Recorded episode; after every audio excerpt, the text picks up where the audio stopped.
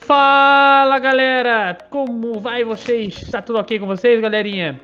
Hoje nós estamos dando início a mais um episódio do nosso podcast, é o podcast do Cursilho. E a gente tá com aquele famoso esquadrão de. De peso, não, não vou falar de peso, que o presunto fica bravo quando eu falo de peso. Aquele esquadrão potente que estamos para fazer esse, esse episódio de hoje, que ó, que eu vou falar para vocês. Tá show de bola, tema legal, convidado legal, tudo legal, pessoal. Então fica aí para vocês adquirirem. Mais conhecimento, mais cultura, um pouco mais de tudo. Beleza, pessoal? Meu nome é Paulinho, eu fiz o 32º Cursilho para Jovens. E para compor a nossa equipe, nós estamos aqui com o Fetão. Fala galera, eu sou o Fetão, fiz o 29º Cursilho para Jovens. E muito obrigado pelo convite mais uma vez, Paulinho. Tamo junto. Jean, se apresenta aí. Fala pessoal, eu sou o Jean, fiz o 23 Cursilho para Jovens. Muito obrigado mais uma vez estar junto com vocês aí. Último, e não menos importante, o nosso grande presunto. Oi, eu sou o Presunto, boa noite, boa tarde, bom dia. É um prazer estar de volta. Beleza! E agora, o nosso grande convidado, que já faz um tempo que a gente queria chamar com ele. E a gente conseguiu falar com ele, ele já aceitou de imediato, então a gente já fica feliz quando o, quando o convidado já aceita a gente. É, com vocês, o nosso grande padre Cipriano. Interrompemos essa gravação para dar início ao nosso novo quadro. É o pós-teste, que será gravado por ele, o nosso grande repórter Mr. F. Fique com o quadro. Alô? Alô? Alô? E aí, meu parceiro, tudo bom? Como é que tá? Tranquilo? Sossegado. Deixa eu perguntar se tá ocupado aí? Tô não. Ah, não? Você você tem uns minutinhos pra ouvir o que eu tenho a dizer aqui? Tenho, lógico. Seguinte, você acabou de cair na chamada PodQuest. Você topa o desafio? Bora. Seguinte, podcast é, funciona da seguinte forma. Vou te fazer umas perguntas, você vai respondê-las. Estando certo, você ganha parabéns. Estando errado, você ganha uma vaia.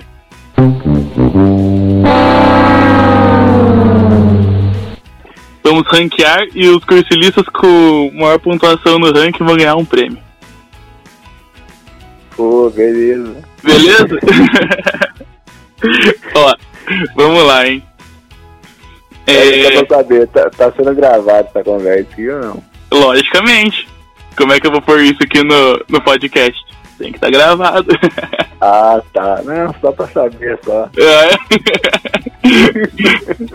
Mas aí, como é que tá? Você tá bem? Você tá preparado? Não, Não, né? Essa era a intenção. então vamos lá.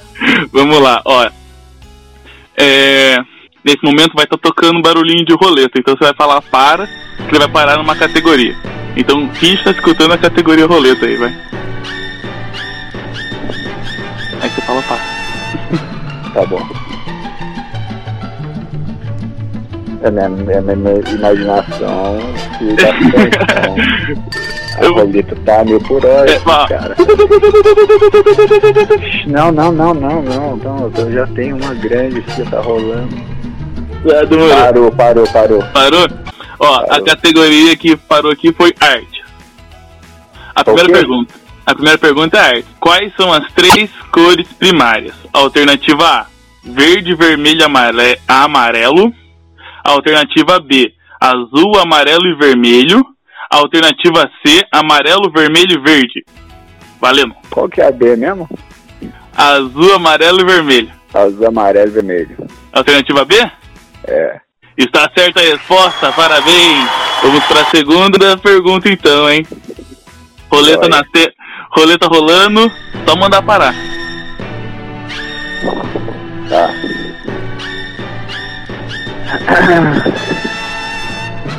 Peraí, deixa eu dar uma voz completa. Beleza. Para. Boa. Para o que? É, a categoria televisão. Tá?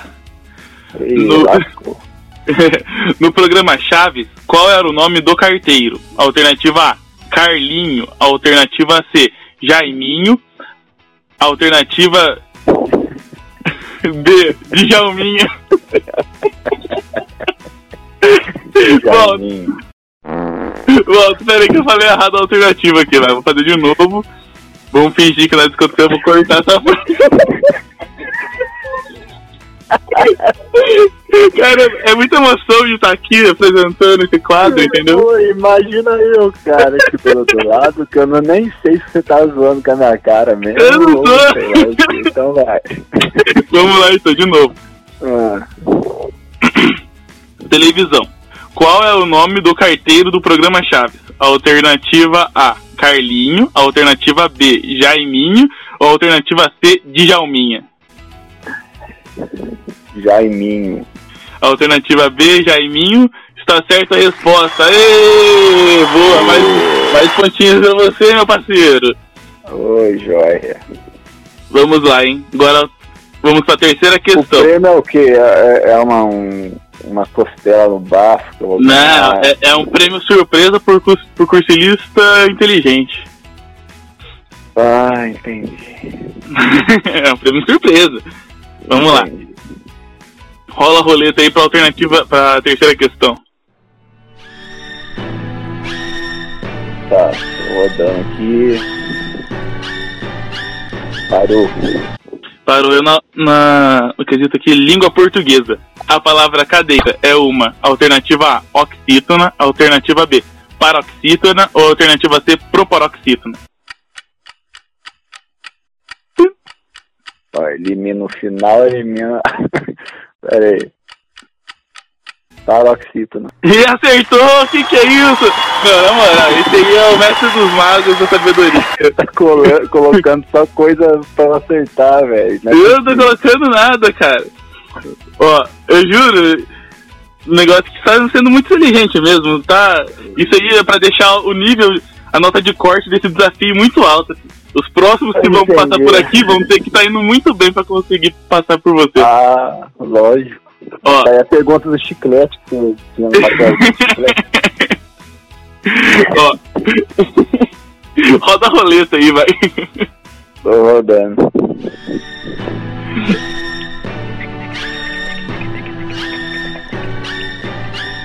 Parou. Parou aqui, ó. Curiosidades. Quem é filatelista coleciona o quê? Quem é o quê? Filatelista. Alternativa A. Fila- Filatelista. Isso. Não vai precisar no É. Google aí, hein, rapaz. Não, não, que- mas eu tô falando com você?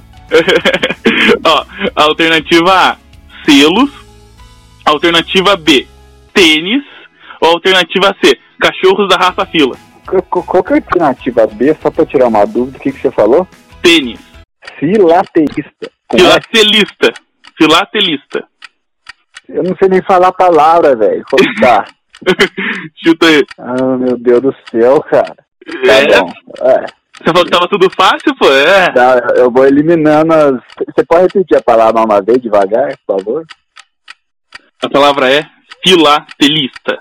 Teísta? Telista. Ah, telista. Isso. Ah, agora adiantou nada. Achei que tava doce, né? Tá, vai, alternativa B. Qual alternativa? Alternativa B. É. A resposta está errada, cara.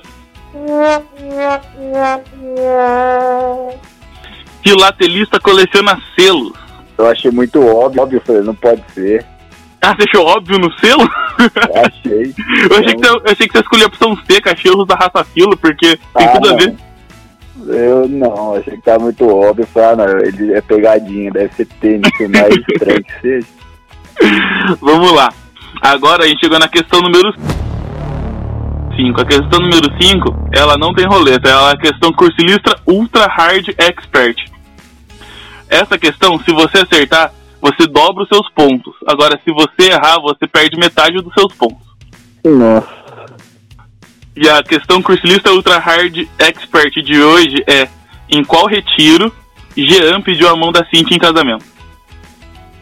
Alternativa A: 26 Cursilho. Alternativa B: 37 Cursilito. Alternativa C: 28 Cursilho. Ou alternativa D: 27 Cursilho. Entre duas. É... Hum, cara. É... Não, mano, mas agora não, não dá. Peraí, peraí, peraí, peraí. Ah, tá colando, hein? Não, eu recusei um telefone que minha mãe me trouxe pra atender. E eu não. Olha que você vê, depois eu vou escutar, velho. É, É, você pode repetir a alternativa, por favor, que eu desconcentrei aqui. Tudo bem, olha. A alternativa A é 26 cursílio para jovem. A alternativa B é o 37 cursilito. A alternativa C, 28 cursílio. Ou a alternativa D, 27 cursilho para jovem. 37 cursilito. E a resposta está. Está. Errada! Você errou! A verdade é que é o 27 cursilho para jovens. Pô, velho. Mas tudo bem, que você é o grande líder do nosso podcast. Mas foi. Ah, eu fui o primeiro, né?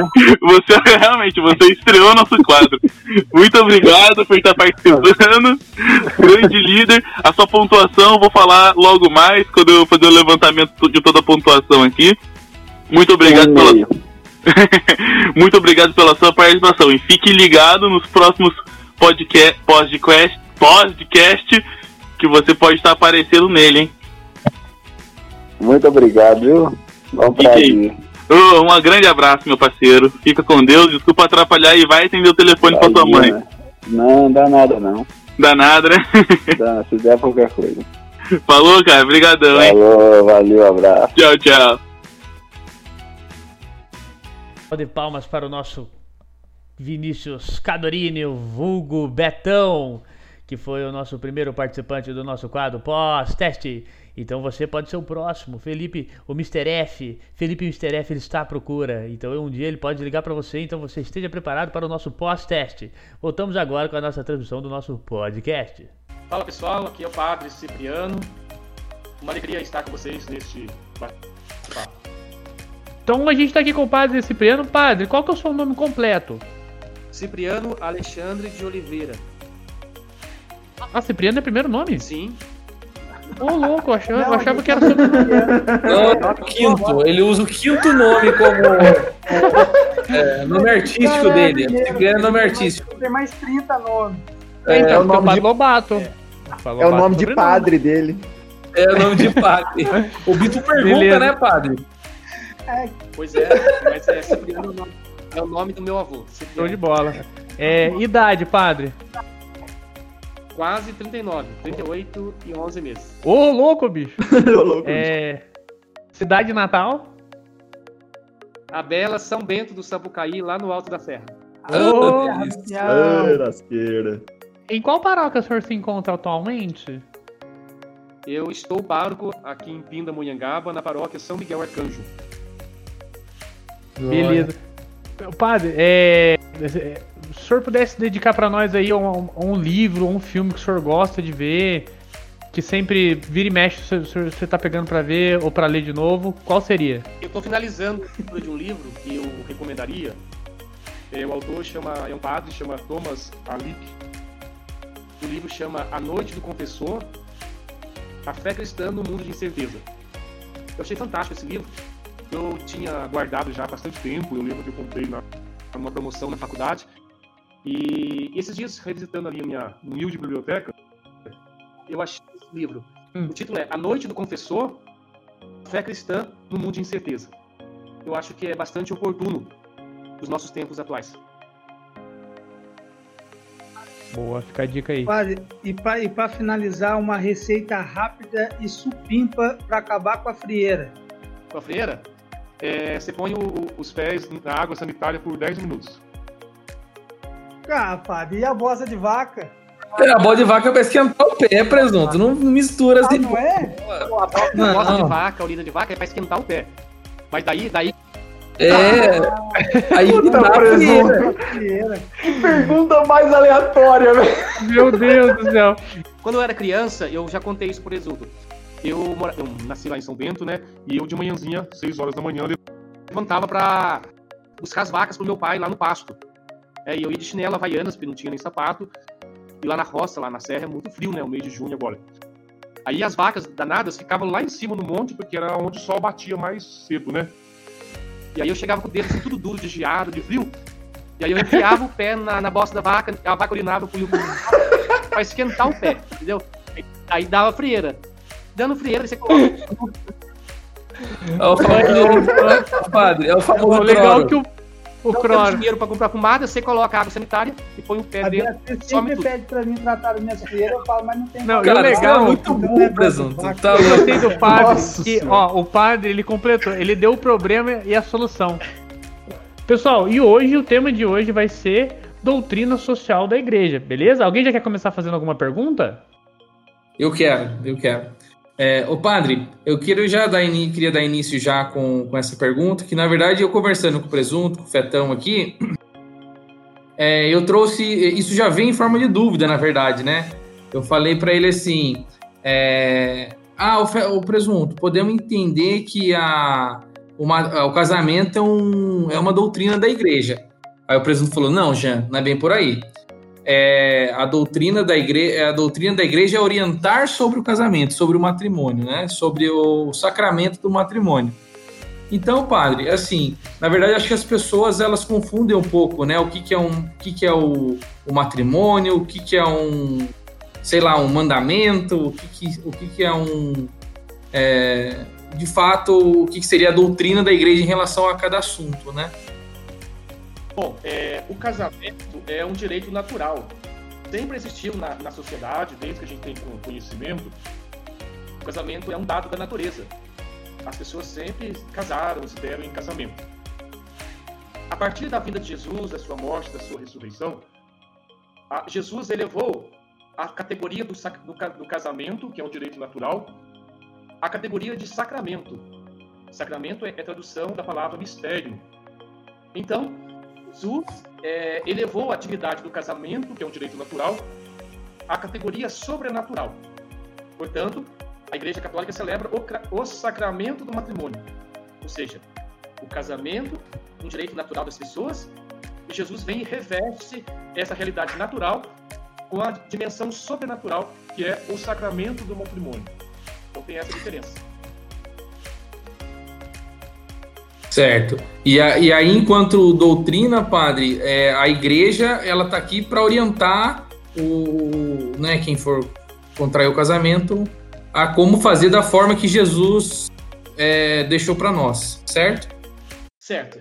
É, a igreja, a orientação do, do sacramento do matrimônio é que duas pessoas livres, né, conscientes, maduras, elas é, se resolvem casar, como disse, é um direito natural, e a igreja então tem normativas né, para que a pessoa possa contrair então o sacramento do matrimônio. É uma doutrina. Né? Uma pessoa que casa só no civil para regularizar fins é, civis, ela não está em comunhão com a igreja. né? O casamento civil é, não, não substitui o sacramento do matrimônio. A gente explica que a doutrina do matrimônio tem um caráter sobrenatural. Né? Ou seja, doutrina é uma- um código de lei, de norma que a igreja, a igreja enquanto esposa de Cristo, ela vai normatizando. Ou seja, tem requisitos, requisitos para a pessoa pedir o sacramento do matrimônio. E a igreja, enquanto mãe, também em certos momentos pode dizer não ao casal que vem pedir o sacramento. Por exemplo, a segunda união. né? A igreja não celebra um segundo matrimônio. Até que a morte separe, a, pe- a pessoa para a igreja ela é casada, ou se ela vier entrar com um pedido, um pedido de nulidade matrimonial, e a igreja declarar que aquele casamento não aconteceu, que aquele casamento, não foi válido, é, ou seja, não aconteceu de fato. Mas então, a, a doutrina do sacramento do matrimônio são entre o homem e a mulher, solteiros, né, que não têm impedimento, e aí então conscientes vêm e pede à igreja, e a igreja então oferece o sacramento do- do matrimônio.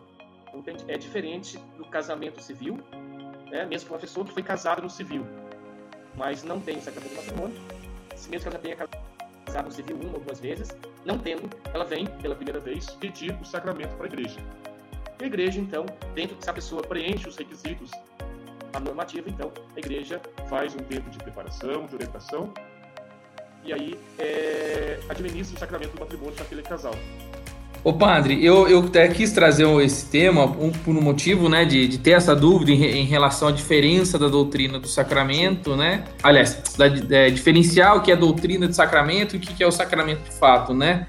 É, então, e, assim, então a gente pode dizer que o sacramento, né, é o, é o, é, é o, é o, o matrimônio é o sacramento, né, que a igreja nos coloca, é, nos dá, ou, nos, ela nos, na verdade, o sacramento é algo que a, não é a igreja que faz, né, padre? São, vamos dizer, os noivos e, e a gente como um, a gente recebe esse sacramento, certo? Sim, o sacramento do matrimônio não é o padre que celebra, o padre é assiste validamente aquele é. sacramento. Mas quem celebra o sacramento do matrimônio são os noivos. Né? Então, o casal, o homem e a mulher, no momento ali, recebe então o sacramento. Eles estão celebrando o sacramento do matrimônio. E o padre ou o diácono é a testemunha da igreja, a gente chama de testemunha, ou melhor dizendo, o padre que assiste validamente o sacramento em nome da igreja. E os padrinhos, no caso, são testemunhas da comunidade. Certo. É, eu acho, achei bem bacana. Eu quis, só quis trazer isso, padre, porque é, falando que o que a igreja faz para que isso aconteça da maneira correta, da maneira que, que se pede, é, eu acho muito interessante. E tem aqueles que não, não, entendem, não enxergam o motivo pelo por que fazer isso, para que fazer isso. É assim, a gente sabe que tudo faz parte, né? A preparação, tudo isso faz parte. Então a gente passou por um processo antes do casamento que é nítido como a igreja se preocupa e como a igreja nos dá essa nos dá, nos dá esse material, nos dá essa estrutura para que aconteça da maneira correta conforme é, né, conforme manda o, o, o catecismo e, e etc. É, até tem aquela, aquela coisa, aquele engraçado, né, padre? O cara, a pessoa não está preocupada com o que vai ser feito, né? Que, que, é, qual que é a verdadeira importância disso? A mulher, a, o pessoal quer saber, né, se é chique comungar. Né? Me lembro exatamente com o senhor dando esse, dando esse exemplo aí, a gente dá, toda vez que eu posso, que a gente comenta, a gente Sim, é... isso aí, né? Rapaz, se você der corpo pro Jean, ele vai querer falar de casamento o dia inteiro. É, eu vou embora. Então... Nossa, dá uma paixão com a Cintia que, olha, se não sair uma meia dúzia de filho aí, eu, eu, não digo nada. Deus não, mas é que foi muito marcante. A gente sempre fala desse negócio aí, de, dessa questão, né, de, de da preparação, de como foi, e por isso que eu quis trazer isso também, porque eu acho que faz muito sentido, né? Então a igreja, como mãe, ela acompanha os filhos, né? Desde o nascimento uhum. até a morte, a igreja como mãe cuida dos filhos. E a... Todos os momentos, né? Todos os momentos. E, inclusive, né, a finalidade do matrimônio cristão, ela tem duas finalidades. É a dimensão unitiva e a dimensão procriativa. Né? São as duas finalidades do matrimônio. A dimensão da, da, da união do casal e abertura, a possibilidade de abertura também para a procriação. Então, o casal cristão deve ser orientado, né, que o casamento, o sacramento do matrimônio, não é apenas um evento social, uma festa ou algo para tirar foto. É um compromisso, é um compromisso que aquele casal assume de ser sinal de Deus no mundo como casal, é, santificar a sua vida enquanto no estado de casados, daquele amor, daquela união, gerar, produzir, produzir frutos, filhos para Deus como tem uma beleza né, do, do sacramento. É, mas as pessoas, infelizmente, elas não. Muitas pessoas às vezes pedem mais por evento social, por tradição, mas não tem a profundidade e a beleza do, do, do sentido teológico, espiritual do sacramento do matrimônio. Sim. Ninguém que é oba-oba, né? É, o pessoal que é oba-oba. Isso aí. Aproveitando esse gancho, padre, que o senhor falou do, do cuidado, de educar, de, de, de, bem conduzir a preparação e também acompanhar a vida, é, o Papa João 23 ele escreveu a encíclica né, do é, Igreja é Mãe e Mestra, é isso, né? O nome? Mata. Mata et Magistra. Exatamente. E eu acho que, que esse é um termo que, que vem é, dar, dar luz para essa, essa nossa conversa. Né? E doutrina é isso, é uma mãe educando os filhos. É nesse sentido que a gente deve olhar para a doutrina, porque às vezes a gente fala com uma pessoa, pessoas que têm é, pouca vivência de igreja ou estão começando agora, não tem bem os termos definidos, acaba criando um peso. A gente fala, não, isso é doutrina, tem que seguir. mas acaba esquecendo desse lado maternal de cuidado, de, de, de atenção em bem conduzir, né, da, do porquê das coisas. Então, olhar doutrina como esse olhar de mãe que educa é o, é o olhar correto a ser, ser dado à doutrina? Sim, é, a igreja sempre ensina, né, e o Papa, até o Papa Bento XVI lembrava, que nós não iniciamos a nossa caminhada seguindo doutrina. Nós não seguimos, iniciamos a nossa caminhada de fé é, é, sobre um código de preceitos, de normas. É, nós não somos seguidores de um livro. Nós somos seguidores de uma pessoa. E essa pessoa tem nome, endereço, é Jesus Cristo. Então, quando a gente conhece a pessoa de Jesus, é, se interessa por ele, apaixona pelo projeto de Jesus, aí então a igreja, como mãe, vai educando os filhos para caminhar de acordo com o projeto de Jesus, entendeu? Então, é, antes de vir com o peso da doutrina, com o peso, o peso da, da moral, eu acredito que a igreja, como mãe, ela acolhe, ela apresenta, propõe um itinerário, um caminho, e depois que a pessoa se encanta por Jesus, fala: olha, mas o caminho é esse, as normas são essas, a nossa doutrina é essa. Então, é, a gente tem que superar um pouco essa, essa compreensão de que não pode nada, que a igreja é legalista, cheia de normas. Tem normas, regras, toda instituição tem. Mas o nosso, a nossa, o princípio, o ponto de partida é Jesus Cristo. Depois que a gente apaixona por ele, se encanta pelo projeto, aí as normativas não se tornam um peso. É algo que nos liberta, né? Então, acho que dito isso, enquanto igreja, como mãe, mãe e mestra, mestra é aquela que educa, que ensina. A igreja é mãe que acolhe. Acolhe o filho, mas também ensina o caminho do bem, o caminho do amor, o caminho da justiça, o caminho da fraternidade, que é o caminho de Jesus Cristo. É, então, porque quando a gente fala é, um, um assunto desse, não tem como não tratar com seriedade. Né? Esse início aqui, a gente não está tão, tão brincalhão como outras conversas que nós tivemos, mas pelo contrário, eu acho que ele deve ser tão leve quanto, porém respeitoso. E é, e é esse peso que eu acho que às vezes a, a, a gente acaba dando a, a, doutrina ou dando à igreja que, que de fato ela não exige de nós. É, peso não é, não, não, não é contradizendo a, a dedicação, a, o, o, buscar fazer bem, etc. Pelo contrário, eu acho que quanto mais a gente ama, mais a gente busca conhecer e respeitar, né? E quando se fala em doutrina social, eu acho que ainda carrega um pouco mais de peso, que é, não tem como a gente desvincular social de política ou social de economia, né? E o que, que eu quero, aonde que eu quero chegar com isso?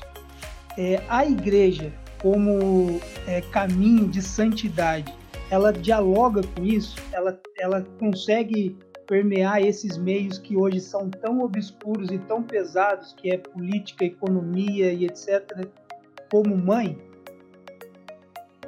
Então, é, quando a gente fala de doutrina social da igreja, as pessoas já associam a essas questões econômicas, políticas, sociais, que faz parte né, da doutrina. Mas o nosso ponto de partida é a pessoa humana, então, a doutrina social ela foi sendo elaborada depois na igreja, já no século XIX, que foi assim o documento Rerum Novarum, que foi o documento assim mãe, foi o, o, o documento que inaugura a doutrina social como uma forma mais sistematizada de apresentar os princípios da doutrina da, da doutrina cristã, mas ela está no Evangelho. É, a doutrina social da igreja ela nasce do Evangelho. Então ninguém é uma ilha. Nós somos seres vivemos em sociedade. Relacionamos politicamente, estamos mergulhados na economia, na cultura. Então, a doutrina social da igreja, ela refletindo a luz da palavra de Deus, a luz do evangelho, vem dar nortes, caminhos, apresentar um itinerário para que a, o cristão, a, a, a sociedade, caminha no, no caminho do, do bem, da, da, fraternidade, do amor. Então, a, a doutrina social da igreja, ela não é para substituir o Estado nem a política. Né? Mesmo porque ela não é uma ideologia, ela é teologia, teologia moral, teologia do agir. Então, infelizmente, quando a gente fala de doutrina social, as pessoas já se ligam, se ligam à, à questão política ou de partidário. Não tem nada a ver. Na, na, a, a, doutrina social não está dialogando com ideologia, muito menos com, com política partidária. Está lidando com a pessoa humana, o cuidado da pessoa humana da pessoa na sua inteireza, entendeu? Não, entendi e concordo plenamente com isso. Mas assim, é, com falar de política hoje é algo que, que particularmente para mim eu cheguei num nível onde eu tô bem cansado, para falar a verdade. É, eu sei do meu papel, eu sei da minha da, da função de alguém que, busca viver a palavra de Deus, de não ser alienado, como o senhor disse aí, alienado no sentido de, de se sentir não pertencente àquilo. A gente é pertencente à sociedade, a gente tem que se relacionar com isso. Mas a sociedade, é, como se apresenta hoje, ela tem uma disputa entre polos que tá, tá, já está beirando ou se já ultrapassou a, a agressão, né? polaridade, ou eu sou positivo ou negativo, ou eu sou daqui ou eu sou dali. E se eu sou daqui eu não gosto do dali, então já nem vou conversar com ele. E quando eu comecei a ter contato com, com essa parte de ensinamentos da igreja, para mim foi é, iniciou-se com, com um conflito entre nossa a igreja que é ligada ao espiritual está falando bastante do material é, como que é essa relação entre o cuidar daquilo que é real, daquilo que é material, mas não de, é, se desvincular com aquilo que é espiritual, com aquilo que é dual? Doutrina social, ela entra em divergência nisso ou, pelo contrário, ela é ponte que liga? Bom, a doutrina social da igreja, como disse, ela diz respeito à pessoa humana na sua totalidade. Nós não podemos é, pensar que a religião, que a igreja, vai dizer só a questão da, da transcendência, do sagrado. É claro que essa é a meta, a salvação. Mas também salvação também perpassa as realidades temporais. Entendeu? O cuidar da vida, a dignidade da pessoa humana, o respeito, a, a questão da vivência fraterna, da comunidade, a sua dimensão material, a dimensão afetiva, social e espiritual do homem, faz parte da totalidade. A gente não pode ter uma visão assim maniqueísta, ou seja, espiritual de um lado e temporal do outro. Ou pior ainda, uma visão assim dualista, né? salva a tua alma e o corpo já era. Não é isso. A nossa antropologia cristã, ela é integral. O ser humano só é ser humano porque ele tem um corpo e tem uma alma, um espiritual. Então, o ser humano a gente cuida na totalidade do ser. A gente não pode divorciar a realidade material da realidade espiritual. Como disse, a doutrina social não vem para substituir a política e não o Estado. Ela vem apresentar caminhos, direções, orientações uma vivência fraterna, de uma concórdia. Trabalha também a questão da paz, mas a gente não pode criar essa, essa, essa compreensão de que a igreja não diz respeito à pessoa ou só à dimensão espiritual. A gente traz o evangelho. Jesus foi um homem comprometido com o seu tempo. Jesus foi chamado de filho do operário, Jesus trabalhava. Jesus denunciava as injustiças da sua época. Jesus não foi político no sentido partidário, mas ele teve uma atuação política, pois ele denunciou as injustiças, o mal, a, a, a exploração dos mais fracos. E a igreja, profeticamente, em, em comunhão com a palavra de Jesus, também tem que, que, que, que, que é, ela tem que ser profética nesse aspecto também. Só que hoje, quando a gente fala de política, a gente automaticamente a gente já remete à direita e à esquerda, né? A situação está assim. Então polarizou demais a política, não só no Brasil, no mundo, mas aqui de modo mais pontual. Quando a gente fala de política, ou já é de direita ou de esquerda. A palavra política fica o bem viver, a ação comum na vivência, que a palavra política vem de polis, vem de cidade. O político é aquele que vive em harmonia de uma realidade social para a bem vivência das pessoas na cidade, na polis. Agora, a política partidária é outra coisa. Mas, hoje, de fato, você tem razão, está muito polarizado. Né? A direita, a esquerda, os extremos. Então, a, a, a realidade nossa atual é de muita discórdia mesmo, porque está muito polarizado e isso é ruim, porque é o povo brasileiro na totalidade, né? Uma coisa que o Presunto falou aí que ele falou que ele está cansado de falar de políticas com as pessoas. Eu, eu acho que é um, esse é um sentimento comum em todo mundo. Acho que está todo mundo cansado de falar de, de, de política com as pessoas. Ou aquela pessoa que defende o seu lado como, né, sei lá, de uma forma tão forte que o, a, a defesa dela ataca outro. né? E do outro lado, o outro pensa do mesmo jeito e fica aquela, aquela guerra de pontas, né? Então, pra todo mundo, acho que tá tá, tá, tá complicado. Eu, né, eu evito em alguns lugares, por exemplo, que eu ia, algumas vamos supor, tem uma padaria que eu ia que, que o rapaz lá falava muito de política. Eu evito ir nesse lugar, agora na quarentena não mais, mas eu evito ir nesse lugar porque eu sei que acaba dando nesses conflitos assim, entendeu? Que todo é, mundo está estressado. Só pra, só pra, só pra justificar, tipo, não que eu não gosto de falar de política, pelo contrário, cara, nossa, é um assunto que é, eu, desde pequeno, cara, é, eu sempre acompanhei horário político, por, por exemplo. Aí pra você ver que, que doideira, onde você já viu uma criança de 8 anos acompanhar horário político? Eu acompanhava, cara, eu achava interessante aquilo de, de ver, mas é hoje, essa hum. polarização, para falar a verdade, você é, me tirou um pouco esse Tira a vontade de falar. É. é. Sabe o que é, presunto? É que não é mais uma polarização, é uma extremização, entendeu?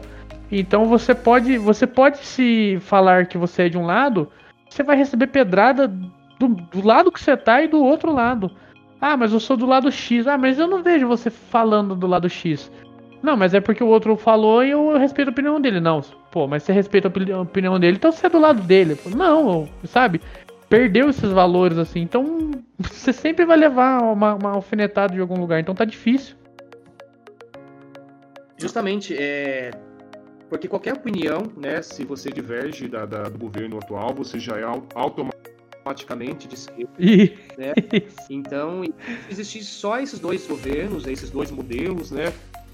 E que se eu discordar de algum ponto do governo atual, por assim, automaticamente eu já sou de esquerda. É, Isso é verdade. Algum ponto de esquerda, alguma coisa que, eu, que converge com, com o ideal cristão, automaticamente eu sou comunista, socialista. Então a coisa está bem difícil, né? E por ser, por ter polarizado demais, gera discórdia, né? Ou você é direita ou esquerda, no meio termo não pode existir, né? Tá errado. Tá errado, né? Se você tá no meio é, termo, tá você tá errado. Muro, você não sei o quê. Então é, é isso. mesmo. E por isso tá, o povo tá cansado, né? Muita fake news, as pessoas.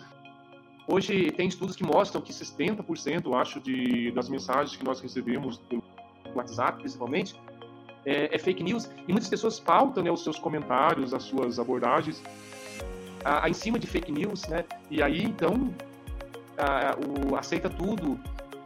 existe, né, hoje um deu voz a muita gente, então é, tá difícil mesmo. E a gente recebe muita, um bombardeio de informações e a gente nem sabe exatamente, depois tem que checar se procede ou não. De ambos os lados, né? Tem, tem, tem fake news dos dois lados. Mas confesso e concordo com vocês que vivemos tempos sombrios, tempos difíceis mesmo.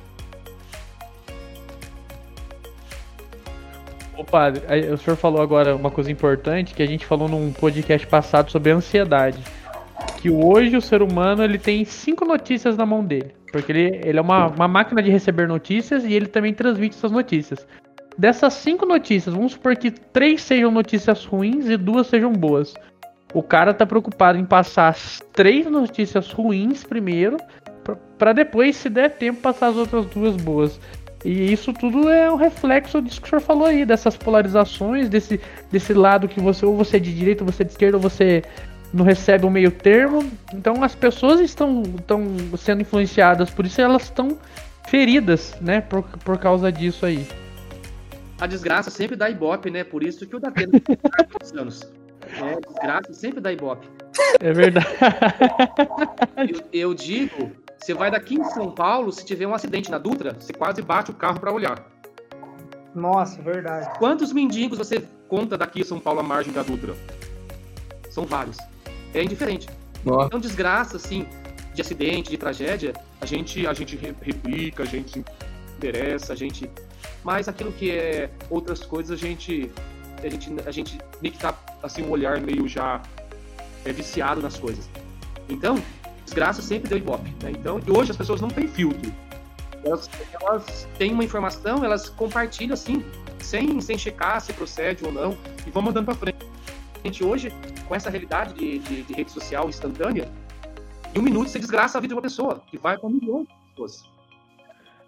E as pessoas É não verdade, checam né? se procede ou não a, a questão. Padre, é, eu queria é, entrar um pouco aí no assunto, na verdade, trazer o assunto é, de volta para o foco, mas antes, é, queria dizer que, assim, é, a gente fala para cursilistas, e, mas não só para cursilistas, né? O podcast está aí para quem quiser ouvir.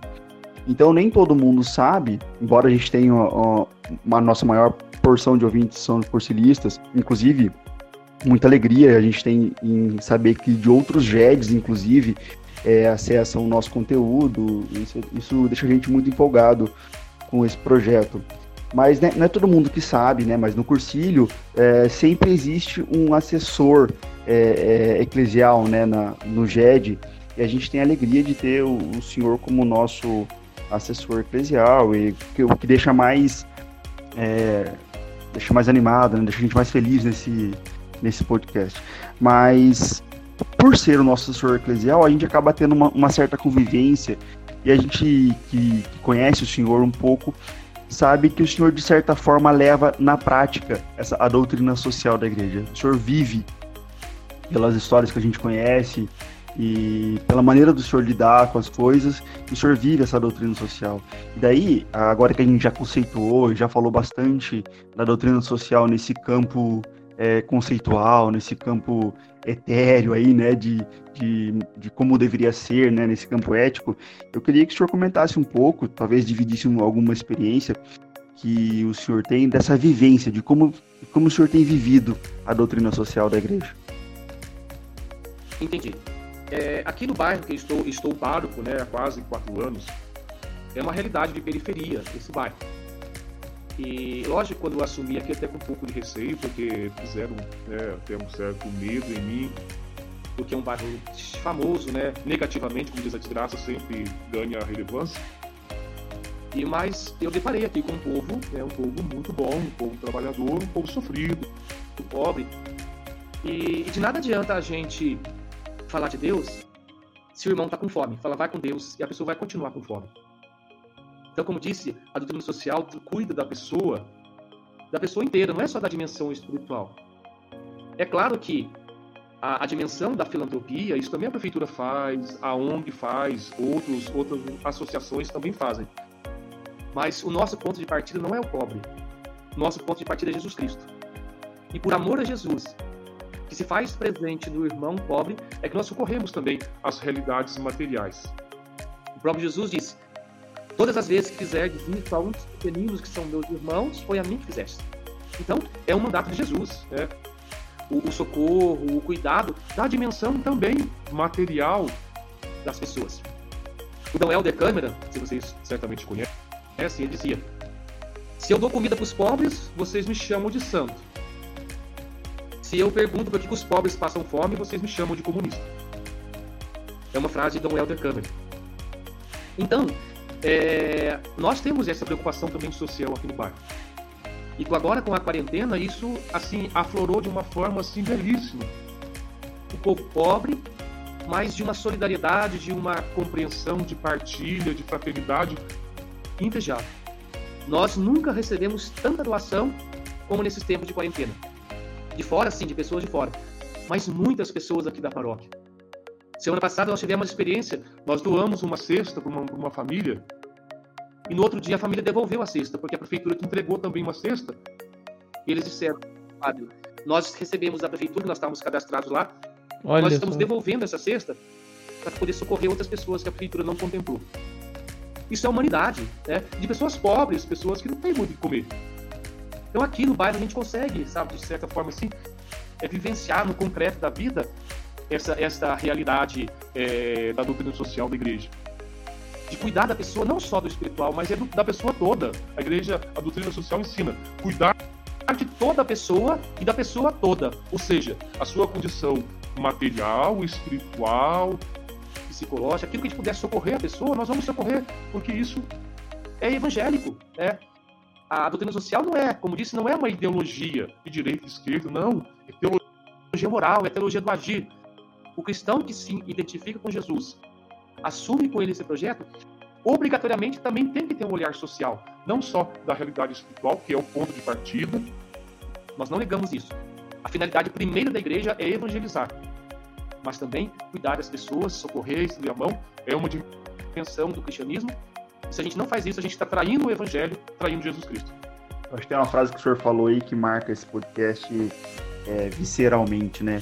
A doutrina social da igreja não parte do pobre, parte de Jesus. É, é isso aí, acho que é incrível, é incrível. Justamente, sabe por quê? Porque o marxismo dizia que é, a luta de classes parte do pobre. Mas se acabar o pobre, então acaba a religião. Então, nosso ponto de partida não é o pobre. O nosso ponto de partida é Jesus Cristo. Porque se a gente ficar, é, deslocar o eixo do Cristo para o pobre, amanhã depois há uma transformação na sociedade, acabou, se acabar a pobreza, então acaba a religião. Então, a teologia, e isso foi uma crítica que fizeram à teologia da libertação, é, a teologia da libertação na América Latina, que tirou o Jesus Cristo do centro e colocou o pobre. Não, o nosso ponto de partida não é o pobre. Tem muito pobre sem vergonha mau caráter também. Mas o nosso ponto de partida não é pobre, o nosso ponto de partida é Jesus. E vamos ao encontro dos pobres não porque eles são os melhores, são os mais fracos. E Jesus sempre ficou do lado dos mais fracos, dos mais, dos menos favorecidos. Então é um, é um princípio cristão, né? O paradigma não é o pobre, o paradigma é a pessoa de Jesus. E por amor a Jesus, eu vou ao encontro dos mais fracos. Brilhante, padre. Ainda mais porque, independente se é pobre ou não, se é rico, é, é um ser humano e o ser humano ele pode ser corrompido, né? Padre, eu... é, a igreja cuida, a igreja como mãe cuida de todas as pessoas, dos pobres, dos ricos, né? A igreja é mãe de todos, não é de alguns. Quando a igreja fala opção preferencial pelos pobres, isso é um termo cunhado das conferências episcopais, né, de Medellín, de Puebla, de Santo Domingo. Os documentos da igreja, eles é, fazem essa essa afirmação. Opção preferencial pelos pobres. O termo é preferencial, não é exclusiva. Opção preferencial, não é exclusiva. E a opção preferencial pelos pobres não é da, da igreja latino-americana. É a opção de Jesus. E fiel a Jesus, nós também temos eles como opção preferencial, mas não é exclusivo. O padre Marcelo Henrique, no, no quadro que ele faz no, no, no programa, né, que ele faz dentro do, do Instagram da, da Santa Terezinha, o Café com Padre, essa semana, ele, ele demonstrava um pouco da indignação dele, de algumas pessoas terem que se lembrar que, que a fulano de tal também é filho de Deus para poder ajudar ou para poder fazer a, alguma caridade, né? E daí eu acho que isso que o senhor falou vem, vem de encontro com isso, vem ao encontro dessa, dessa fala dele. Porque se você tem Jesus como foco, né, o amor cristão, a caridade cristã, é, torna-se natural essa, esse amor com o próximo. Né? Sim, no, no, todo ser humano tem a sua, a sua dignidade por si mesmo, é uma condição intrínseca. Todo ser humano tem a mesma dignidade diante de Deus. Todas as, é, nós não podemos achar que o cristão tem mais dignidade. Não, todas as pessoas, todo ser humano, criado à imagem semelhante de Deus, tem a mesma dignidade diante de Deus. E, portanto, deve o nosso respeito, é o nosso carinho, a nossa solidariedade, independente de credo, de, de, de, de, raça. Todo ser humano, por natureza, ele é filho de Deus, portanto, nosso irmão, e tem, goza da mesma dignidade de todas as pessoas. No começo do ano, padre, a gente teve a formação do, do Projeto Coração, o senhor estava lá também, né? Que é, é, um projeto que, é, que existe, que a gente faz aquele trabalho de evangelização na Fundação Casa. E, meu, eu confesso que eu cheguei lá meio com. Meu, mas como é que é evangelizar? Algumas questões morais que eu tinha dentro da minha cabeça, que com o tempo eu fui, eu fui não digo quebrando, mas eu fui reformulando, fui transformando em outras coisas, né? E lá se falava muito assim, que uma coisa que me, que me, que me marcou foi uma coisa que o senhor falou e também um pastor falou. Eu esqueci o nome do rapaz que deu lá, que deu a mensagem também. É, que nós devemos olhar com os olhos de Jesus, né? Porque se nós tivemos essa, a gente tiver essa humildade de conseguir olhar com os olhos de, Jesus, cai nisso que o Fetão falou, que a gente não tem que lembrar que ele é filho de Deus também. Porque automaticamente a gente vai olhar esse cara como meu irmão. E eu acho que é isso que é, é muito pulo do gato aqui. Que às vezes a gente esquece, né, de fazer, ou a gente não, não digo nem esquecer, mas não tem o hábito de fazer, né, de olhar com os olhos de Jesus. Às vezes as pessoas criticam né, o trabalho da pastoral carcerária e também o nosso trabalho lá na Fundação Casa, As pessoas olham o outro é como alguém que cometeu um crime, de fato, cometeu e tá lá e, e tá pagando. Mas a gente tem que entender e recordar, o pior que a pessoa seja, por maior crime que ela cometeu, a pessoa não perde a dignidade de, de ser humano. Ela continua sendo, sendo ser humano. Não anula o crime, o mal que ela fez. Isso não anula a sua condição de ser humano. Ela continua ser humano e, portanto, né, tá lá, tem que, tem que cumprir a pena, lá, né, medida socioeducativa, e na, nas prisões, é claro que a pessoa ela vai pagar por aquilo que ela fez, mas temos, temos consciência que ela continua sendo gente, continua sendo humano, e portanto tem a mesma dignidade de todas Sim. as pessoas. Não existe maior ou menor dignidade de acordo com o crime ou a vontade da pessoa. Todo mundo goza da mesma dignidade. Agora, o que, separar o pecado do pecador, né? O pecado a gente tem que abominar, o pecado a gente não pode concordar, mas o pecador, Jesus sempre acolheu o pecador, né? E na esperança que a pessoa pode mudar, né? A pessoa pode, ninguém está condenado a ser um assassino o resto da vida, ninguém está condenado a ser um bandido o resto da vida. Todo mundo tem chance e, e, e condições de, de, de recomeçar a história dela. Então, nós temos que ter esse olhar positivo para o ser humano, né? O pior que ela fez, o pior crime, ela continua sendo ser humano, pessoa humana, filha de Deus. Opa, é, é, essa realidade de, de atendimento social, por exemplo, de olhar para essas periferias assim, às vezes, às vezes a gente acaba tendo um olhar um pouco fechado a tudo isso, né? Porque querendo ou não, não é bonito de se ver. E aquilo que não é bonito de se ver, a gente tende a, a desviar o olhar, né? O, até no comparar é, no outro podcast que a gente fez com o Denilson, ele estava falando sobre arte, né? Que arte é o olhar tudo. E, e, o que é, e o que é feio a gente desvia, não adianta. Eu, particularmente falando, eu sempre tive consciência, sim, lógico, foi amadurecendo com, com os meus poucos 37 anos, mas é, foi, foi a, eu fui amadurecendo nesse sentido, de aprender a, a olhar de fato a realidade, e ver que a pobreza ela sempre esteve presente no meu, no meu cotidiano, sempre. É, sempre vi pobre, a minha família é pobre, é, a realidade onde eu vivo também é um bairro né, de periferia, também é pobre, então isso acabou se tornando meu cotidiano. Então eu sempre, eu sempre vi.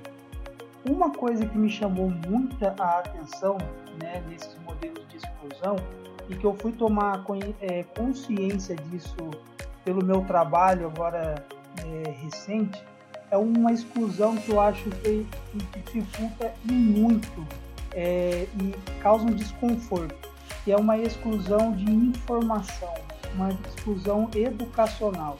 Por que, que eu falo isso?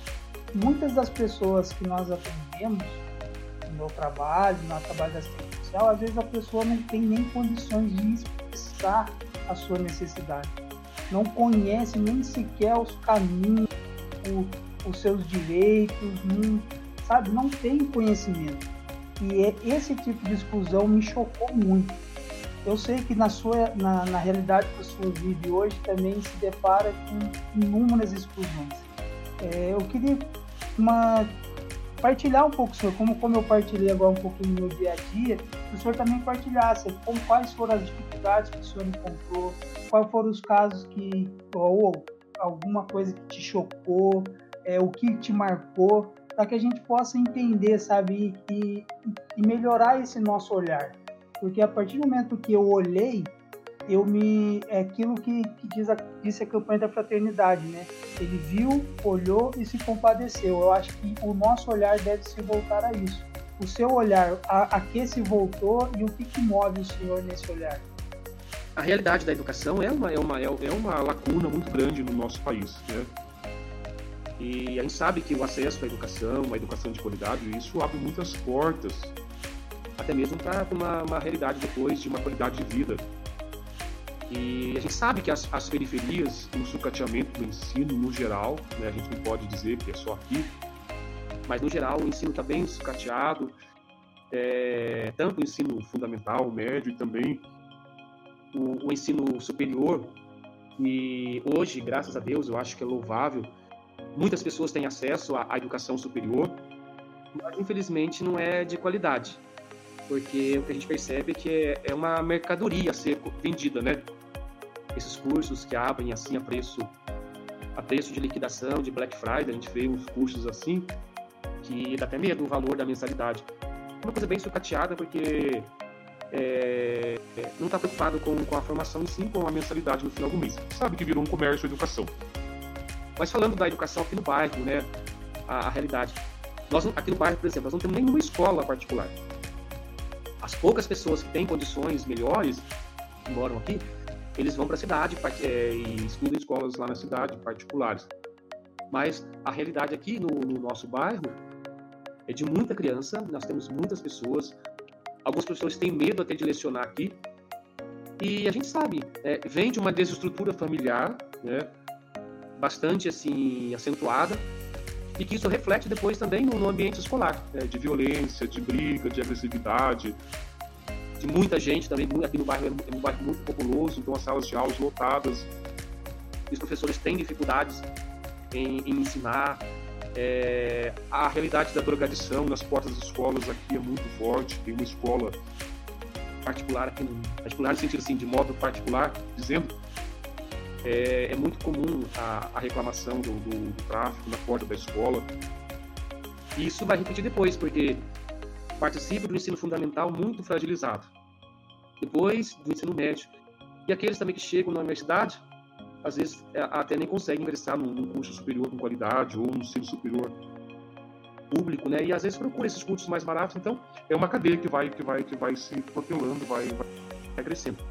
Mas eu vejo isso aqui no bairro, sabe? É, a questão da educação é muito é muito precária mesmo.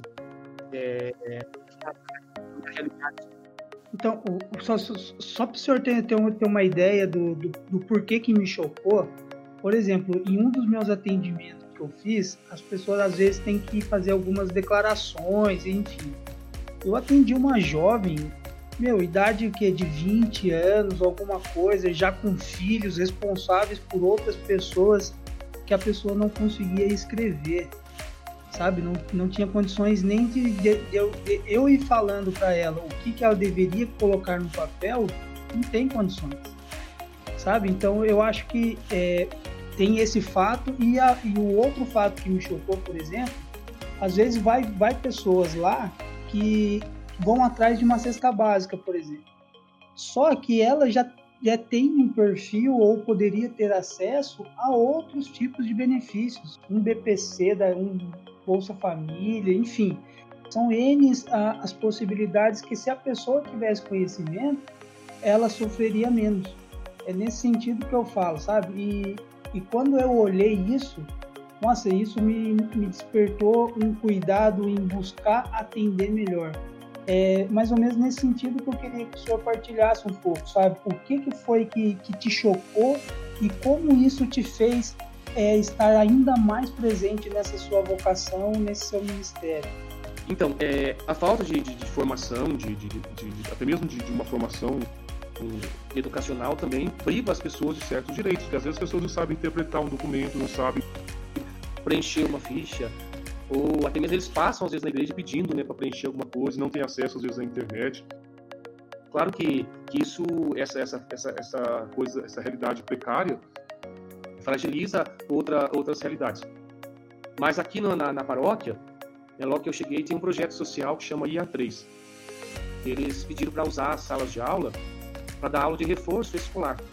E imediatamente eu, eu aceitei, né, cedi o prédio lá, eles só dão uma contribuição. Conversei com o conselho, eles autorizaram e nós fizemos um contrato e eles, é, eles fazem aula de reforço escolar para tentar dar uma amenizada, né? Mas isso é inegável, né? Quanto mais maior a periferia, as pessoas não têm acesso à educação de qualidade, portanto, as pessoas também não vão atrás, ou às vezes sentem muita dificuldade para conseguir um direito, né? Tem uma senhora aqui da paróquia, até agora foi embora daqui, ela precisava de preencher uns documentos para pedir uma pensão do marido dela que faleceu. E ela veio aqui em casa, eu fiz um, um, um preenchi para ela e uns documentos que a OAB pediu. E depois chegava lá, cheguei um dia lá, essa testemunha dela na OAB, ela não sabia, ela não sabia assim fazer, formular uma frase completa com sentido para que o advogado da OAB entendesse a situação dela. Então, Olha quanta coisa ela ela ela tá, tá sendo privada, por exemplo, de conseguir uma casa aqui no condomínio, tem bem, o bem viver. Ela foi lá também. O, a pessoa da, da portaria lá da secretaria de habitação orientou ela com os documentos e ela não sabia que documento, documento simples. Mas ela não sabia, ela não voltou atrás, desistiu da casa. Perdeu o apartamento por não ter levado a documentação. Coisa simples, né? Coisa simples. Mas não foi orientada e ela não tinha condições de pegar aquela ficha enorme, ler e, e procurar os documentos necessários para solicitar essa habitação. Então, sim, a gente sabe que a educação também fragiliza muito e, e afeta outras realidades da, da, da pessoa, né? O padre, essa fala do senhor, complementada aí com o que o presunto está falando, mostra o quanto a gente vive numa bolha, né? Eu, inclusive, tenho comentado isso com alguns amigos nas conversas, que é, é, a pandemia acaba destacando as realidades duras aí que a gente tem e, e tão próximas, né? Não são realidades do sertão do Brasil, é do bairro aqui do lado ou no, no mesmo bairro, enfim. É, e, mas eu acho que assim, o, o ato de apurar a visão de, de sair dessa bolha e ver que existe pessoas sofrendo é, desse, dessa maneira, né, com todas essas dificuldades, é, uma, é o primeiro passo, eu diria, para a gente é, atender ao chamado de Cristo na construção do reino de Deus na Terra, né, Padre? Que a gente fica com essa visão de que reino de Deus é só o, é só o depois de morrer, né, o céu, mas na verdade o cristão comprometido ele tem uma, uma obrigação de, de trazer esse reino de Deus aqui para a Terra, né? Eu acho que olhar para isso que está acontecendo é, é uma das primeiras formas, né, de, de começar esse projeto. O reino de Deus, ele é dom de Deus, é dom e tarefa, né? O reino de Deus, mas também é nosso. Né? Não é só de Deus. Nós somos chamados a fazer esse reino acontecer. A, a teologia ensina que é, é dom de Deus, tarefa nossa. E, como se disse, essas pessoas são privadas e às vezes eles não essas famílias às vezes elas recebem uma cesta básica, mas não é só parte material do alimento. Às vezes uma orientação, né, é, uma atenção, um direcionamento, a gente resolve a vida das pessoas. Às vezes nem precisa dar uma cesta básica, por exemplo, é, uma pessoa na área do direito que pudesse orientar essa pessoa de preencher, acompanhar, orientar a preencher essa ficha lá na prefeitura, ia propiciar ela ter o direito a uma habitação, uma moradia digna, né, com os filhos. Então, assim, a pessoa ela é privada não só da, da, da realidade material do alimento em si, mas de outras situações que não é culpa dela. Né? Nasceu na roça, não foi estimulada a estudar, às vezes, desde criança, o pai já não deixou na escola para poder trabalhar na roça. E aí cresce também com essa mentalidade, né? Certa vez eu fui numa viagem lá no, no, no, no Sergipe, na casa de um padre, e aí conversando com uma mãe lá, eu tirei meus filhos da escola. Eu mas por quê? Você não, que eles estão condenados a apanhar bolinha. Então, o que é apanhar bolinha? Eu disse, é apanhar laranja. Eles moravam numa fazenda, né? E que eles cresceram lá colhendo laranja. E que ela estava orientando e preparando os filhos para colher laranja. E para colher laranja não precisa estudar. Tirou os filhos da escola. Isso 2012, por aí. Então, olha pra você ver a situação. Numa missa, depois da missa, conversando com uma mãe, ela, ela veio da, da zona rural, da missa, e ela disse. Eu, eu vi várias crianças com ela, perguntei se estudava, ela disse que não, que tinha tirado porque para apanhar a bolinha não precisa estudar. Olha você vê a, a, a, compreensão, até mesmo o universo do qual ela transita e que ela passa para os filhos. Né? Então, é, é, é lá. Tadinha.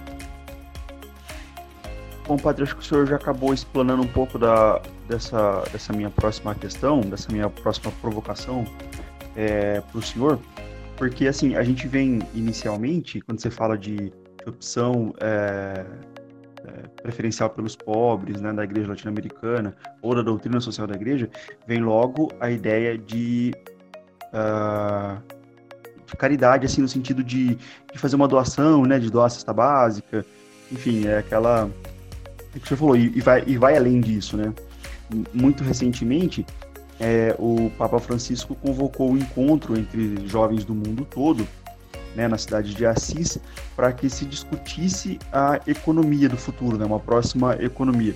E, e aí ele chama esse encontro de economia de Francisco, em que ele vem, é, junto com os jovens, né, tentar construir um, uma, um raciocínio e um, uma linha de ação, uma linha de atitude, é, com relação à maneira de, de, pensar o lucro, a maneira de pensar o desenvolvimento, a, a, maneira de pensar a produção de riqueza, sem que ela destrua o meio ambiente ou que ela é, exclua pessoas, né? É, focando no, no, lucro de um e é, em cima do sofrimento e do, da exploração é, de vários outros. Então acho que assim dá para dizer que a igreja ela, ela sustenta, ela é, respeita ou ela se insere dentro de um sistema capitalista, é, respeitando a propriedade privada, a, até o lucro e tudo mais, mas ela defende uma visão humana dessa geração de riqueza, né? Queria que o senhor comentasse um, um pouco um pouco disso da responsabilidade é, dos empresários e, da, e da, da, dessa produção de riqueza do Estado, inclusive nisso, né? Sim, é, o Papa Francisco convidou né, um, alguns jovens empreendedores, economistas, para fazer um encontro lá em Assis, né, muito oportuno o lugar né, em Assis, lembrando a figura de São Francisco de Assis, que, que abandonou a sua riqueza para seguir Jesus de uma forma assim, mais radical. É, a proposta de, Papa Francisco é uma economia integral, né? não uma economia que visa somente o lucro, mas uma economia que não exclui as pessoas. Uma economia integral que leva em consideração a, a justiça social, né? uma, uma economia que, que também não gera desigualdade nem exclusão, né? uma economia também que não é, faz a natureza força a natureza a produzir em vista do lucro sem, sem, sem, sem medida. Essa proposta do Papa Francisco é justamente isso, né? uma, uma economia integral, né? porque é possível a economia é, caminhar né, em comunhão com a prática da, da, justiça social, do bem comum, e levar em consideração também a pessoa que, a pessoa que, que, que trabalha, não vendo somente o, o, comprando com uma força o trabalho da pessoa, mas a pessoa em si, a pessoa que trabalha, o ser humano que está por trás dessa força. Então, o Papa ele pede justamente isso, né? Que a, os jovens tenham um, um olhar para o mundo como uma economia que não seja uma economia assim de um capitalismo selvagem, que não que não leve em consideração a pessoa humana, a dignidade humana, mas que essa economia, ecologia, economia integral que leva em consideração todos os aspectos do ser, entendeu? É, tendo em vista os jovens economistas, os jovens é, que trabalham nessa área, para despertar nos jovens essa possibilidade de olhar para a realidade da economia mais uma visão ampla, global, e não somente uma economia que visa o lucro a qualquer preço. Claro, é, de uma maneira muito particular, eu acho que essa conversa aqui, é, primeiro que, que ajudou a gente a matar a saudade, porque a gente tem um, um hábito de conversar pouco, infelizmente. E outra, porque é, o senhor, como assessor nosso aqui do Movimento Estado de Taubaté, o senhor viveu uma transição com a gente, onde a gente tinha uma presença física, um assessor eclesiástico bem é, cotidiana, para um assessor eclesiástico no sentido realmente pastoral da, da, da função. Por que, que eu trago é, esse, esse ponto para essa conversa? Justamente para mostrar que a presença da igreja, às vezes, ela nem sempre é visível, mas ela está. É, e o Senhor, na vivência da sua vocação, a gente nota e a gente vê pelo testemunho da dedicação quanto o amor de Deus também nos atinge no seu, no seu agir, né? no, seu, no seu cuidado, na sua preocupação e na sua presença, muitas vezes, à distância. É, primeiro fica o, o, meu agradecimento, a minha admiração, tudo que o Senhor sempre nos, nos motivou, pelos breves momentos que às vezes a gente se viu e principalmente pelos longos períodos que nós vivemos nessa, nessa certeza de que o Senhor reza por nós e nós também rezamos para o Senhor. Eu vejo a doutrina social da igreja como, como isso, é o, o cuidado da igreja. E nesse sentido, como que, que a gente consegue de uma maneira prática exercitar isso? O Senhor na sua vocação, nós na nossa vocação aqui específica de, de sermos leigos, de sermos católicos, de buscarmos essa vivência no movimento. Como exercitar esse cuidado uns com os outros de uma maneira um pouco mais é, abrangente, um pouco mais é, testemunhal? Bom, é... eu lembro que quando eu assumi o Cursilhos, né, para mim foi um, um desafio muito grande, porque eu era um padre, estava né, começando o ministério, né, tinha poucos, poucos meses de padre, e substituí o Padre Pedro, que era assim um, é para nós, né, uma referência, uma pessoa, um ícone para nós do Cursilho de Taubaté e também para outros GEDs, para a Igreja do Brasil. O Cursilho, o Padre Pedro sempre foi uma grande referência. É, de início, né, o, o Cursilho sentiu uma, uma certa assim, diferença grande, claro, além de toda a capacidade, o gabarito e também a experiência do Padre Pedro. Ele era mais presente, assim, porque ele também já estava aposentado, ele não era pároco, né, então ele tinha uma dedicação mais integral. E obrigado a, a me de deslocar, né, em muitas funções, e estou ainda em algumas funções na diocese. E depois que eu assumi aqui a paróquia, ele ficou mais difícil, porque ser pároco demanda, né? Demanda muito tempo da gente, muito investimento também na parte assim, de atenção, de presença aqui. O Cursilho é um movimento de leigos, né? É um movimento de leigos e que tem a assessoria então do padre, é, justamente para dar esse caráter eclesial. Né? É, cada qual na sua vocação específica, né? É, vai ajudando a, a, construir o reino de Deus. Mas o, o movimento de Cursilhos ele é um movimento que nasceu para os leigos. Então, o protagonista desse movimento são vocês, os leigos. Mas, enquanto padre assessor, né, eu celebro os sacramentos, administro os sacramentos, acompanho também, oriento, mas é, quem faz acontecer mesmo o cursilho são vocês. Né? E eu acho muito bonito o, o porque ele transcende a realidade só espiritual. Vocês têm outros trabalhos, né? Eu vejo a questão de, da, da, da Dona Lázaro, que vocês têm essa preocupação, ajudar lá na Maria Teresa, ajudar o São Rafael, é, o projeto Coração da Fundação Casa, que a maioria também são do cursilho. Olha quanto trabalho que, que transcende também a, a, realidade, vamos dizer assim, é, meramente é, de igreja enquanto celebração, enquanto retiro, né? que é o foco do cursilho, é a conversão das pessoas, preparar as pessoas para ser fermento da massa na sociedade. Eu acredito assim, cada um de nós, vivendo bem a sua vocação, no qual Deus chamou, né? eu devo me santificar como padre vocês devem certificar como leigos, como pessoas que, que têm um matrimônio. E também, é, aquilo que Jesus fala, ser fermento da massa, é você contaminar, no bom sentido, as realidades que vivem. Né? Então, cada cursilista, sendo sinal de Deus, procurando a justiça, o amor, o respeito, a partilha, a fraternidade, a busca do bem comum, a busca da, da, da justiça, cada qual no seu ambiente que, que frequenta, ali é sinal de Deus. Você no seu trabalho, você é sinal de Deus e ali, no seu testemunho, na, na, na sua vivência, no seu trabalho, na sua vontade, você está ajudando também o reino de Deus a acontecer. Então, a gente não pode fazer qualquer cristão só aos domingos ou também uma hora por semana. Né? A gente não pode divorciar a fé da vida. A vida me leva né, à, à, à missa e a missa me envia a missão. Por isso a própria palavra, missa e missão. Né? A missa me santifica, eu participo da celebração, eu recebo a palavra, recebo a Eucaristia, mas a missa termina. A missão não tem, não tem prazo né, de validade. É, enquanto a gente é sinal de Deus no mundo. Então, eu acho fantástico o trabalho do, do Cursilhos, né? É, sou muito grato por conhecer vocês, esse trabalho bonito. E que, de fato, né, cuida da pessoa na sua interesse, né, na dimensão espiritual, que é o ponto de partida, a gente não nega isso, mas também a dimensão material, é, social né, do, do, movimento, isso é, muito importante eu vejo a, atuação do, do, nosso GED, do nosso movimento de cursilho, muito presente. Então, assim, como fazer isso acontecer? Sendo sinal de Deus.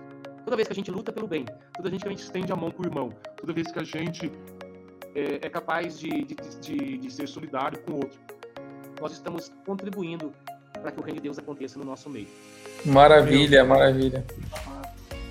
O, é, o, pai, o, o, senhor falando aí, o, senhor, o senhor falando sobre o carinho com, né, sobre o carinho com o movimento, eu eu me recordo aqui, essa, o Presunto fez uns te, no, no, no, último podcast, o Presunto fez uns testemunhos, eu queria fazer o meu aqui também. Sim. Não sei se o senhor se lembra, quando Eu fui pedir a Cintia em casamento, foi num retiro que o Júlio Carneiro coordenou. E antes de eu pedir ela em casamento, eu fui pedir a benção pro senhor. Se eu podia pedir ela em casamento lá dentro, e se o senhor podia é, abençoar as alianças, né? O senhor, na hora, gostou, topou, gostou da ideia, abençoou a aliança. E aí, depois de acho que dois anos, veio o casamento. O senhor que pôde assistir o nosso casamento, né? Participou ali, celebrou o nosso casamento. Então, aí é um carinho também que a gente tem com o senhor e é um momento que a gente nunca vai esquecer, né? Assim como a gente tem com outros padres, outros sacerdotes, mas é uma coisa especial que o senhor assistiu de perto com a gente, com a gente ali. Sim, eu, eu sempre recordo que o, o padre também é fecundo, né? O sacramento do matrimônio, isso é a dimensão é. É, unitiva, mas também a dimensão da procriação, da, da fecundidade. É, o casal torna o outro fecundo, né? E você, o Jean, com a, a Cíntia, deve se santificar como marido e mulher, procurando né, pelo testemunho de fé, de vivência, da coerência, da fidelidade também, sendo sinal do reino de Deus, e vocês evangelizam com a vida. Né? A gente não precisa ficar falando de Jesus toda hora. Mas a vida da gente é evangelho vivo, as pessoas podem perceber na nossa vida é. o evangelho acontecendo de modo assim cotidiano mesmo. E eu me sinto muito fecundo também, né? Não mesmo não, não tendo assim filho biológico, mas também eu de uma certa forma sou fecundo porque eu ajudo e colaboro para gerar filhos para Deus, né? filhos espirituais. Então, eu me sinto profundamente realizado como padre e, e a razão do padre é, é, vocês. Eu não fiquei padre para mim mesmo, é, eu não posso absorver pecados, eu fui tirado do meio do povo e agora fui devolvido para ser, ser do povo. Então, é, essa é a minha vocação, cada um na sua e você na sua vocação matrimonial.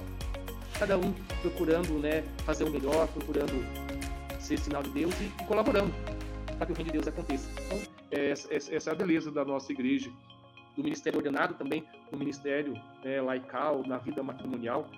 Então, essa fecundidade de ambas as partes. Muito obrigado. Opa, eu tenho uma dúvida. Se eu já, se eu, sim, se eu pegar agora e imaginar a curva do pico aí da pandemia, então a ideia de quando estiver acabando, já quiser uma data que o senhor, para o senhor vir jantar aqui em casa, eu consigo? Com certeza. então eu vou. Tem que reservar agora. É. Para comer, tempo. Ô, magia, seguinte. Nós aqui somos um time, viu? Convidou o padre, vai ter que chamar todo nós. Todo é, mundo. vamos, vamos, chamar todo mundo aqui. Tô convidado pra janta aqui em casa. Segunda. Puta, essa, pelo amor de Deus, esse, o, o, o podcast já tô devendo duas jantas. Mas tá bom. Dá com prazer. Ô, Jean, já ouviu dizer que barriga de padre é cemitério de frango. Rapaz, mas você vai desculpar, aqui em casa frango não cola, bicho, pelo amor de Deus, ninguém aguenta frango não, faz outra coisa, eu também não aguento mais. É.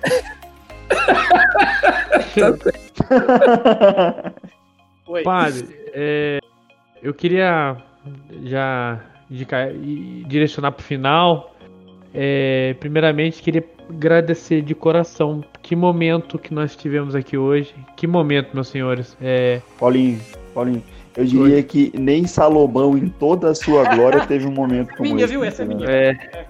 Eu vou falar é... Vou dizer que momentos aqui eu fiquei arrepiado aqui com essa, com essa partilha que o senhor teve com a gente. Eu só tenho a agradecer imensamente é, em nome da equipe aqui, o carinho que o senhor tem com a gente, essa boa vontade de, de falar. É, às vezes a gente tem um. É, nós, nós estamos começando esse processo, nossa estrutura não é do jeito que a gente queria, e às vezes a gente tem os probleminhas de conexão e tal. E o senhor foi muito. É, não sei nem a palavra, simpático com a gente. Solícito, de, solícito. Solícito de. É, e, e simpático também de ser prestativo e falar, não, vamos tentar de tal forma e tira o microfone. Então, obrigado, peço desculpas pro senhor também, né, se ficou faltando alguma coisa. É, e de coração, muito obrigado, viu, padre, pelo, pelo convite, por ter aceitado o nosso convite. Posso concluir só lendo um pequeno trecho do Papa Francisco? O senhor pode o que o senhor quiser, é... meu querido. Em relação à doutrina social da igreja. Eu aproveito já para fazer a propaganda aqui. Tem um livrinho que chama Doquete, tem o Yucat, que é sobre o catecismo. E o Doquete é sobre a doutrina social, como agir. Então é, é muito interessante porque pegou o compêndio da igreja, todo o compêndio da doutrina social, e fez em forma de perguntas e respostas. A igreja é favorável à pena de morte? A igreja é favorável ao comunismo?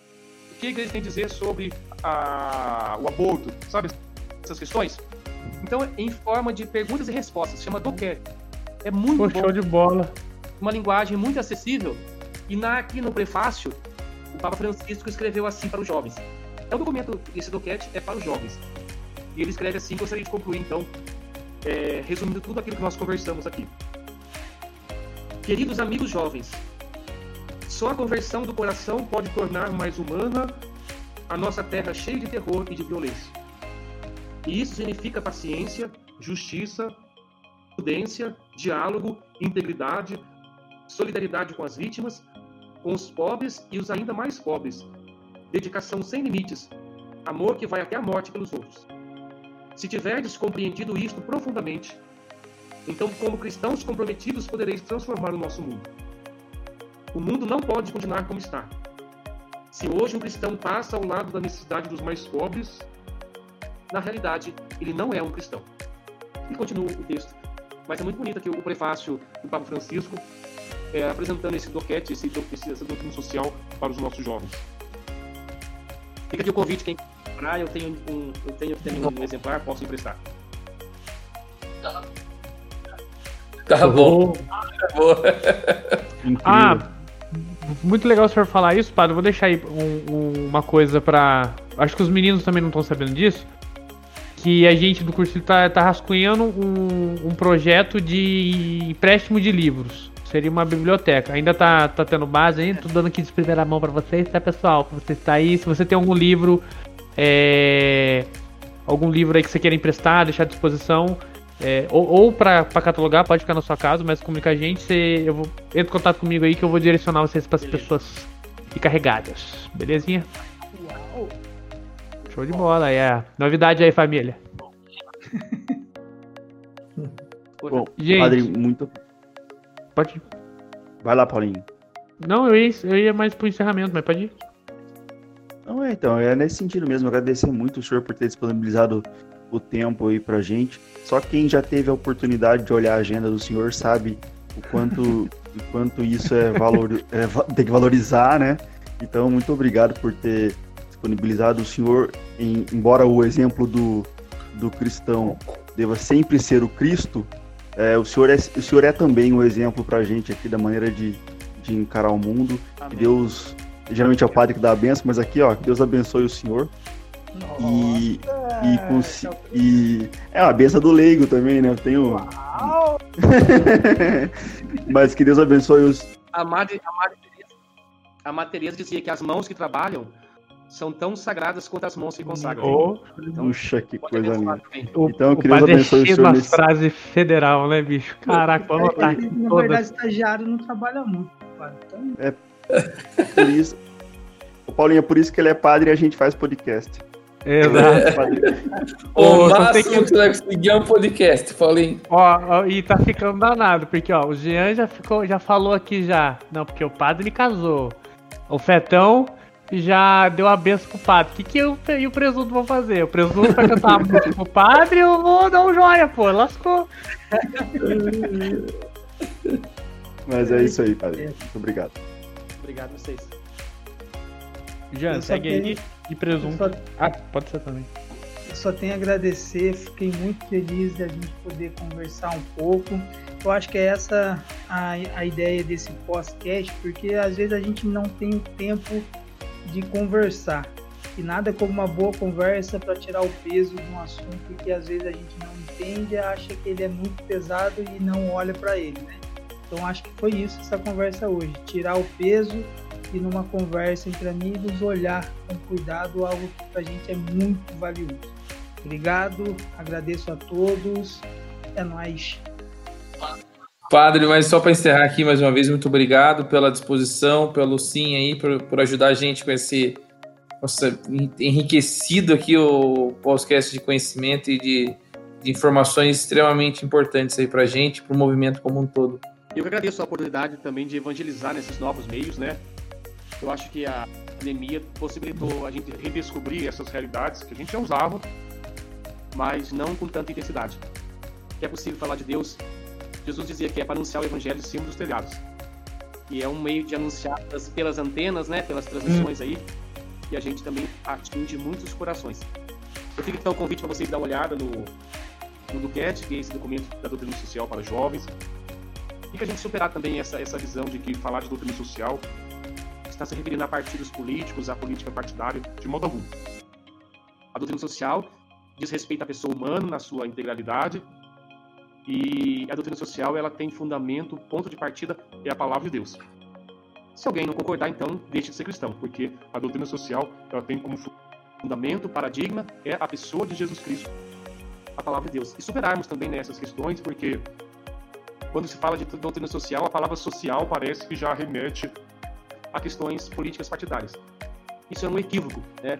Vamos olhar o documento, ler o documento e não ficarmos nas interpretações de pessoas de direita e de esquerda que fazem leituras equivocadas, tiram textos, pinçam textos do fora do contexto, né? Diz, diz já o ditado que todo texto fora do contexto serve de pretexto.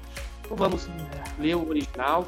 Tem todos os documentos da igreja, são vários documentos, se não me engano, 16 ou 19 documentos de doutrina social, todos disponíveis no site do Vaticano em português. Vamos então na fonte mesmo e não deixarmos se contaminar por certas posições, até mesmo dentro da nossa igreja.